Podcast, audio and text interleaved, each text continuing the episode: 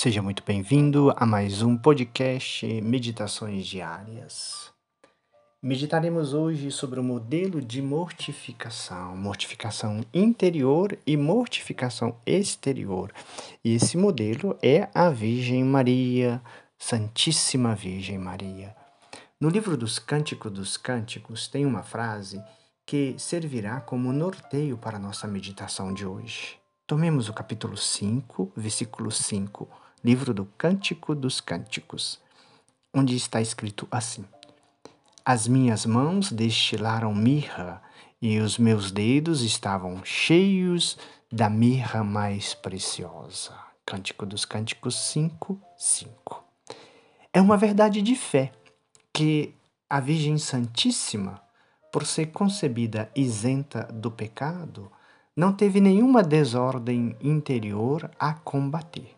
Apesar disso, o Senhor quis que em toda a vida ela se portasse de tal forma que se tornou um modelo perfeito de mortificação para nós. Quisermos sermos perfeitos, devemos olhar para a Virgem Maria, ela é o nosso modelo.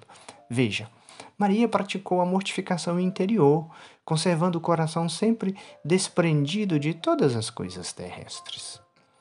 Estava desprendida das riquezas, querendo sempre viver pobre e ganhando sustento com o trabalho de suas próprias mãos. Maria também estava desprendida de suas honras, amando a vida humilde e simples, uma vez que poderia trazer o título de nobreza por ser descendente dos reis de Israel. Mas ela quis viver na humildade, desprendida até mesmo dos seus próprios pais, Ana e Joaquim, pois ela era toda de Deus. E quanto à mortificação exterior? Na verdade, é pouco o que sabemos a respeito disso, mas esse pouco é mais do que suficiente para a nossa edificação. Se olharmos para Maria, nós nos edificamos com o seu exemplo, com o seu modelo. Maria mortificava de tal maneira a vista, os olhos, que tinha os olhos sempre baixos e jamais os fixava em alguém, como diz Santo Epifânio e também São João Damasceno. Né? E eles acrescentam que desde menina ela foi tão recatada que todos a admiravam pelo seu modelo de santidade, pelo seu exemplo, pela sua simplicidade. E finalmente, quando a bem-aventurada Virgem Maria foi mortificada em tudo mais, bem se infere do que ela mesma revelou a Santa Isabel Beneditina, como se lê nos escritos de São Boaventura. Diz: Sabe que não recebi de Deus nenhuma graça sem grande trabalho, desejo ardente e muitas lágrimas e penitências. Maria viveu penitências, chorou, suas lágrimas caíram, lavando seu rosto humilde e simples. Ou seja, Maria Santíssima foi em tudo mortificada, de modo que foi dito dela que suas mãos destilaram mirra, na qual, na explicação dos intérpretes da Sagrada Escritura, esta mirra é símbolo da mortificação. Então, irmãos, se Maria Santíssima, a mais inocente de todas as virgens, quis praticar a tal ponto a mortificação, Quanto mais não devemos nós mortificarmos, nós que temos tantas más inclinações a reprimir e, quiçá, tantos pecados a expiar. Que esta meditação de hoje obtenha como fruto o exercício da mortificação cristã. Por isso, vamos voltar agora os nossos olhos ao nosso interior e perguntarmos: qual é a minha paixão dominante? Procuremos esforçar-nos para vencê-la, pois quem não a subjugar está em grande perigo de se perder. Ao contrário, aquele que vence a paixão dominante finalmente vencerá todas as outras. E falando de paixão dominante, talvez você esteja se perguntando o que é isso.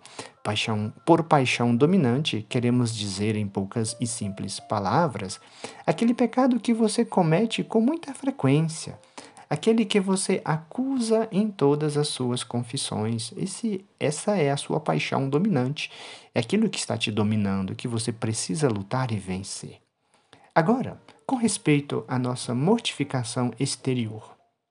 Devemos, antes de mais nada, mortificar a nossa vista, ou seja, os nossos olhos, como diz Jesus no Evangelho. O olho é a luz do corpo, Mateus 6, 22.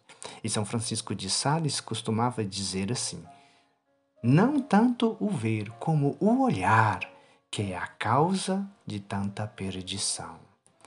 Em segundo lugar, devemos mortificar a nossa língua, abstendo-nos de toda conversação pecaminosa, críticas e palavras injuriosas que escandalizam os irmãos. E em terceiro lugar, devemos mortificar o paladar, ou seja, a gula. Come para viver e não vive para comer. Né? Cassiano Abade afirmava que é impossível que não esteja sujeito a muitas tentações impuras aquele que se farta de comidas e bebidas. Então, repito: comer para viver e não viver para comer. Devemos, afinal, mortificar o ouvido e o tato, evitando escutar conversas maliciosas e murmurações e usando de toda a cautela, tanto para com os outros como para conosco mesmo, né? fugindo de todas as ocasiões de pecado, imitando Maria Santíssima. Pois é, imitando Maria Santíssima, devemos praticar a mortificação em todas as coisas e assim mostrar-nos seus dignos filhos.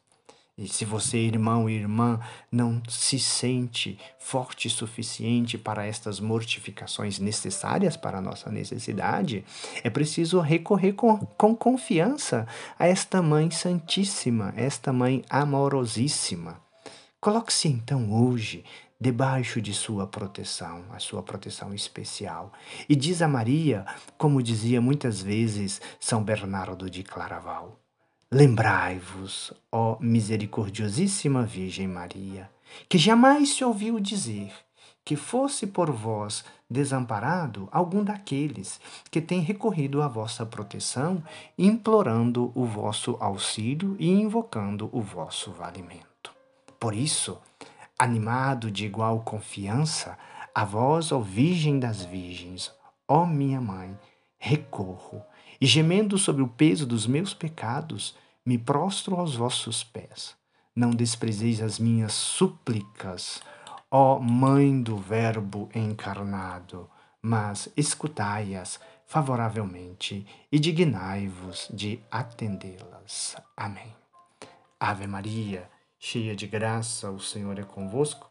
Bendita sois vós entre as mulheres, bendito é o fruto do vosso ventre, Jesus. Santa Maria, Mãe de Deus, rogai por nós, pecadores, agora e na hora de nossa morte. Amém. O Senhor esteja convosco, Ele está no meio de nós. O Senhor te abençoe e te guarde. O Senhor te mostre a sua face e conceda-te sua graça. O Senhor volva o seu rosto para ti e te dê a paz. Amém.